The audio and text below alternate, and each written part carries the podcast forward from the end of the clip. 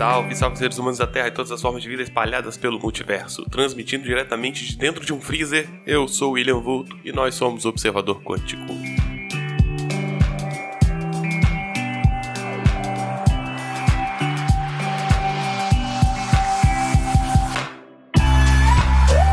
Episódio do Observador Quântico no ar e hoje a gente vai voltar a falar de como funcionam as coisas, tá? É um tipo de episódio bacana de se fazer porque é bem pragmático, tá? É, você tem um objeto, você tem uma dúvida de como que ele funciona porque ninguém faz ideia e aí a gente vai tentar desvendar como é que funciona essa coisa. Hoje eu vou falar da geladeira.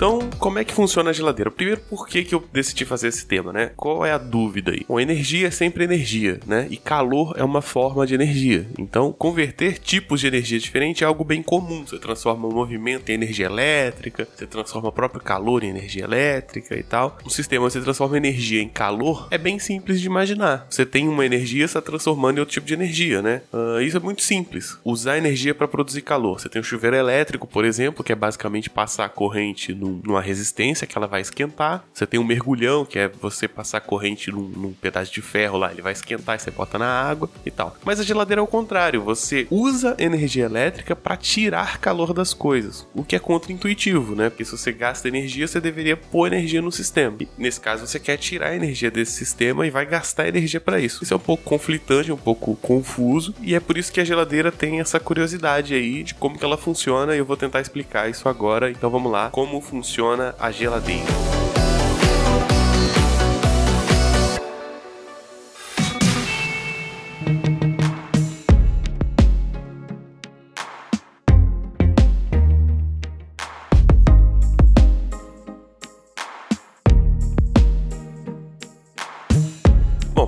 Falar da geladeira a gente tem que falar de gases, né? Ah, a geladeira ela tem um gás. Todo mundo já ouviu falar do gás da geladeira e tal, que quando você move a geladeira você tem que deixar ela um tempo ali para assentar o gás no motor e todo um esquema de tempos em tempos você tem que trocar o gás, então existe esse gás. Por que gás? Gás ele tem propriedades muito específicas de lidar com pressão e temperatura. E é por isso que tudo que vai mexer com temperatura vai usar gás. Gás ele é bem bacana porque ele é bem tranquilo de controlar. Os gases eles seguem algumas propriedades da termodinâmica e as propriedades elas são são muito importantes para esse tipo de coisa que a geladeira vai fazer. Uma das principais relações entre as características na termodinâmica são temperatura, volume e pressão de um gás. Mantendo uma dessas coisas fixas, as outras elas vão se alterar. É basicamente o que eu expliquei lá sobre variáveis ateladas lá no episódio sobre tempo. Então aqui você tem uma relação entre temperatura, volume e pressão, certo? É importante lembrar que temperatura é estado de agitação das moléculas. Quando eu esquento uma coisa, ela aumenta de tamanho. É isso que vai definir essas relações que que eu vou explicar agora, tá? Então você tem uma relação entre temperatura, pressão e volume. Se eu fixo a temperatura, eu tenho uma temperatura fixa num gás.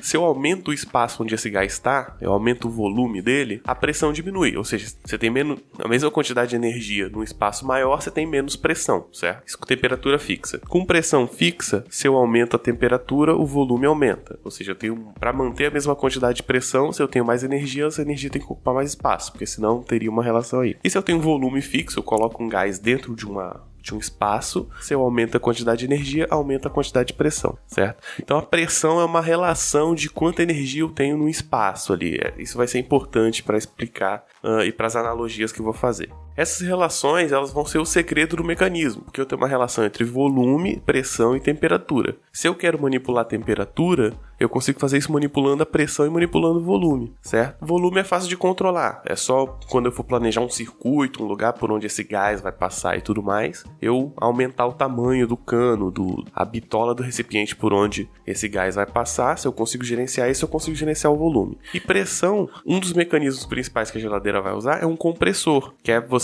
colocar energia elétrica para ele faz um movimento lá de abertura e fechamento de um mecanismo e insere pressão no sistema. Então, se eu consigo manipular volume e pressão, é através disso que eu vou manipular a temperatura. Então, como é que vai funcionar mais ou menos a geladeira? Eu vou controlar, vou pegar esse gás, ele vai estar num circuito, que eu vou explicar o circuito, e nesse circuito eu vou manipular o tamanho do, da bitola desse circuito, no caso dos canos ali por onde esse gás vai passar. Isso vai mexer no volume e eu vou controlar a pressão usando um compressor. Com isso eu vou conseguir manipular a temperatura e isso vai ser o grande pulo do gato, beleza? Então o sistema ele é um, basicamente um ciclo, tá? Esse gás da geladeira ele vai passar por um ciclo, certo? Em alguns momentos ele vai estar tá fora do congelador, outros momentos ele vai estar tá dentro e esse ciclo ele vai manipular a temperatura. Vou explicar quais são os elementos desse ciclo. Primeiro a gente tem um compressor. O compressor é um, um mecanismo responsável por manipular a pressão. Como eu disse, eu tenho que manipular a pressão para poder manipular a temperatura. Então, o que é um compressor? Um compressor é uma máquina que ele usa energia elétrica para gerar um mecanismo que ele fica abrindo e fechando uma comporta e tal. E ele pega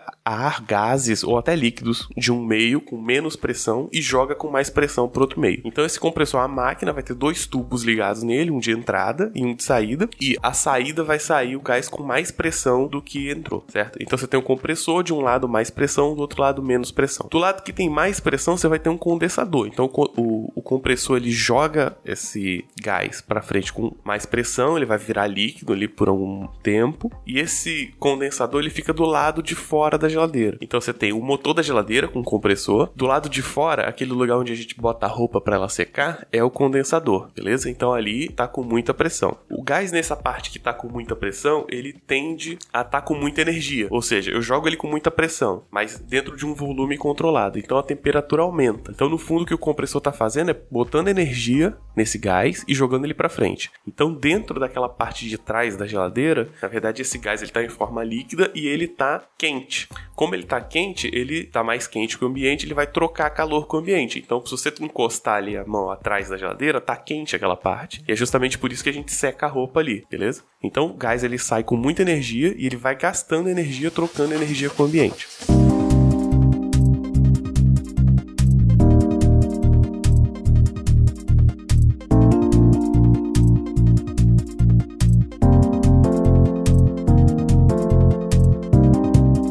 Condensador, a gente tem o evaporador, que é a parte do circuito que está dentro da geladeira. Então a gente tem um motor, a parte de fora e uma parte que está rodando gás lá dentro. Essa parte a gente não consegue ver, ela é vedada dentro da geladeira, mas tem um gás lá.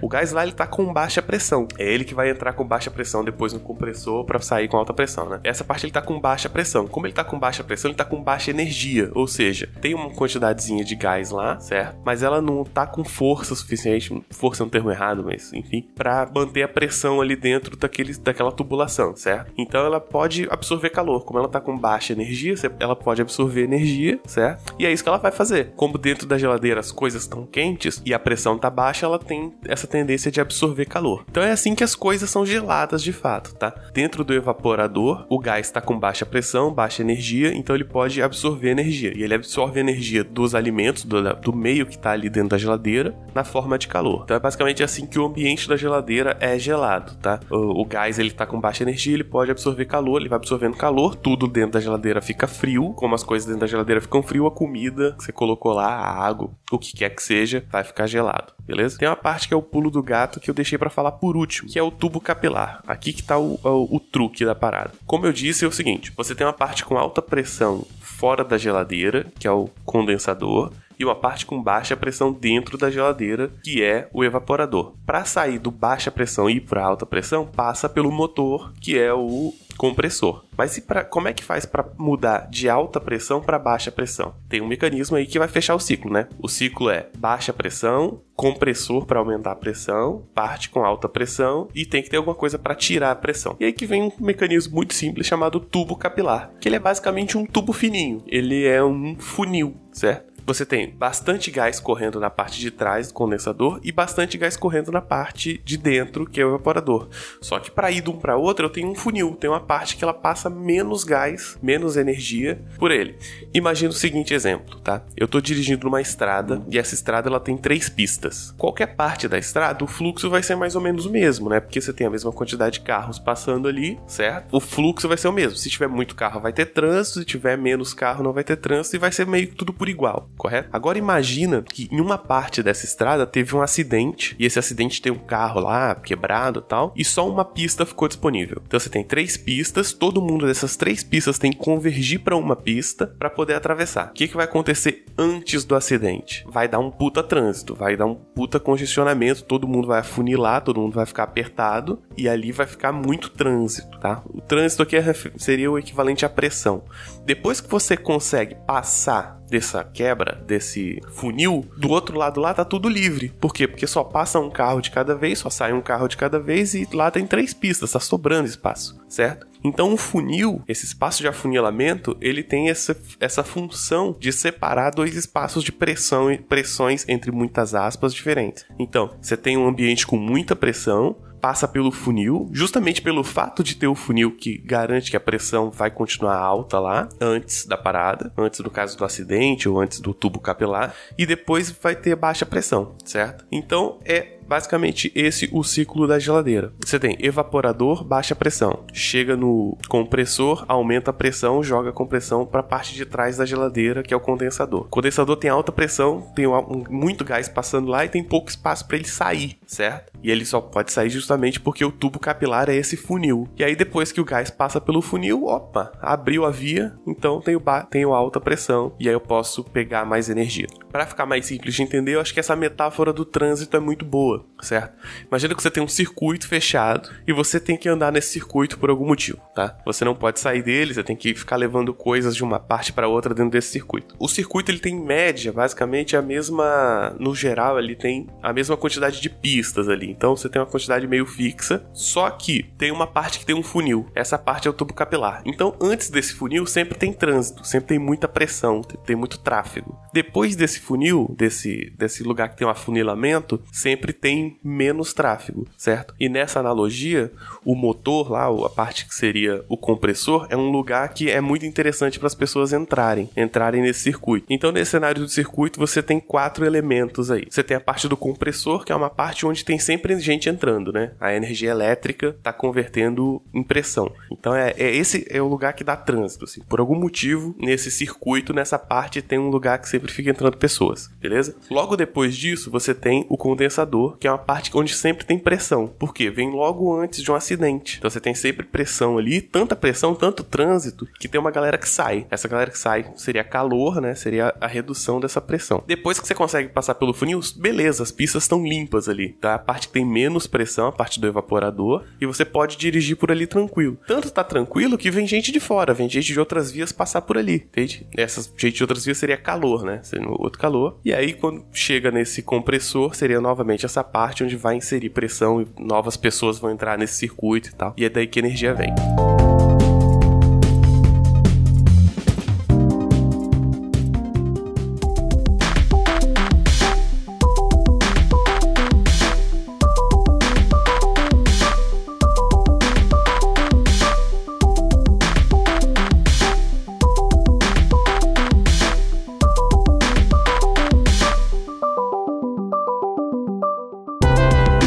Dessa analogia que não funcionou tão bem quanto eu gostaria, vou tentar resumir como é que funciona a geladeira, fazer o resumão aqui dos brothers. Você tem uma parte com baixa pressão, uma parte com alta pressão. Essa parte é separada em dois lugares. Tem um lugar que vai passar de alta pressão para baixa pressão. Com isso você usa um funil, um tubo capilar que chama. Na geladeira se chama tubo capilar, mas ela tem basicamente a função de um funil, ou seja, chega muita coisa, passa pouca, mas depois que passa pouca, fica com pouca pressão. E da parte de pouca pressão para parte de muita pressão, você tem um compressor, que é onde vai a energia elétrica, de fato, botar a pressão ali e tal. Esse ciclo é o que garante uma divisão clara de uma parte do sistema que está perdendo energia e uma parte do sistema que está ganhando energia. A parte do sistema que está ganhando energia é a parte de dentro da geladeira, ou seja, o gás está roubando calor da parte de dentro ali da geladeira. E a parte que está perdendo energia é a parte lado de fora, que é lá a gradezinha dando calor, jogando calor para fora, que é onde você estende sua roupa quando você precisa secar ela na pressa, geralmente de noite,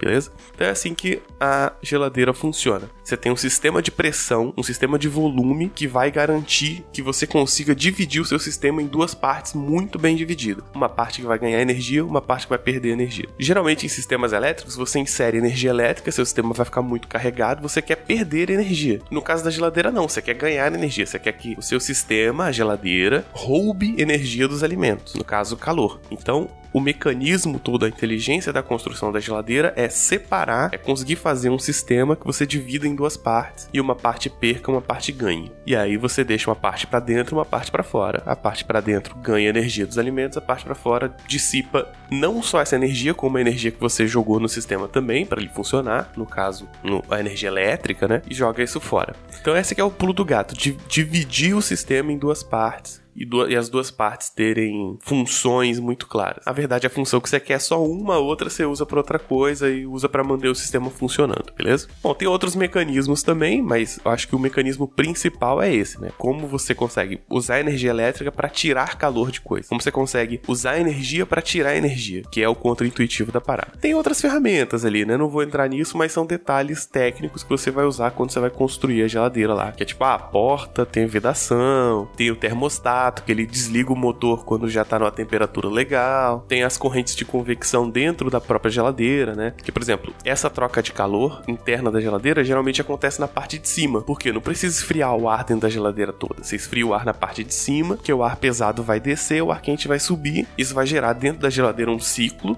né? E esse ciclo é o suficiente para manter ela toda gelada. Tem até esses macetes, mas o grosso da parada é um circuito onde o gás perde energia numa parte e ganha em outra. E é assim que funciona a geladeira.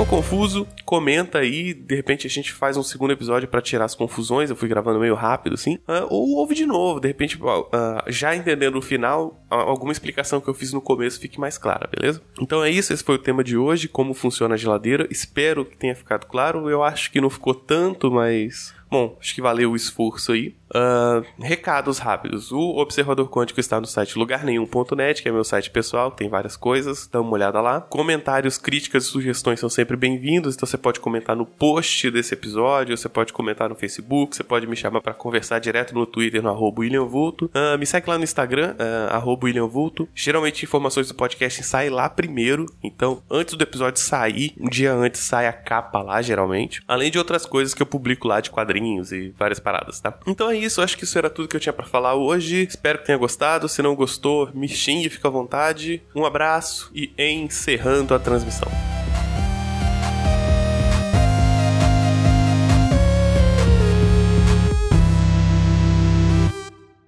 Este podcast foi editado por Léo Oliveira.